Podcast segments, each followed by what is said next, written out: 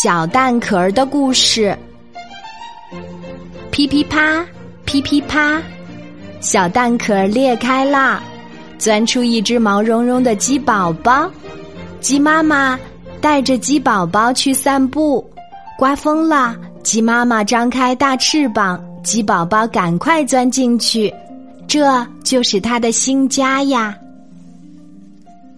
小蛋壳有些孤单，他想。现在我不是鸡宝宝的家了。对了，我再去找一个小宝宝做他的家吧。小蛋壳儿咕噜咕噜的滚走了。一只蜜蜂在采花粉，小蛋壳儿对他说：“蜜蜂宝宝，我做你的新家吧。”谢谢你，小蛋壳儿。我不是蜜蜂宝宝。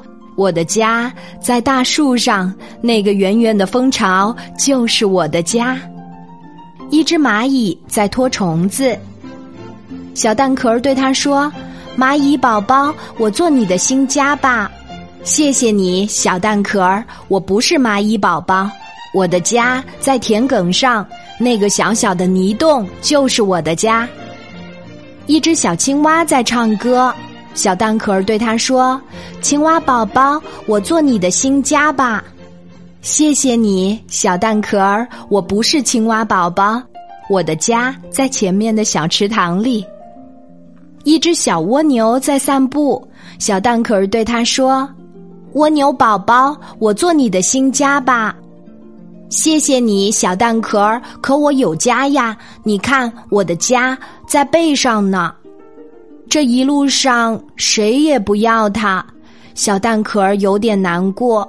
一只金龟子刚好路过这里，他说：“太好了，我的宝宝正缺个摇篮，这只蛋壳儿做摇篮刚刚好。”金龟子衔来一片花瓣儿，铺在小蛋壳里面，多舒服呀！快快睡，小宝贝。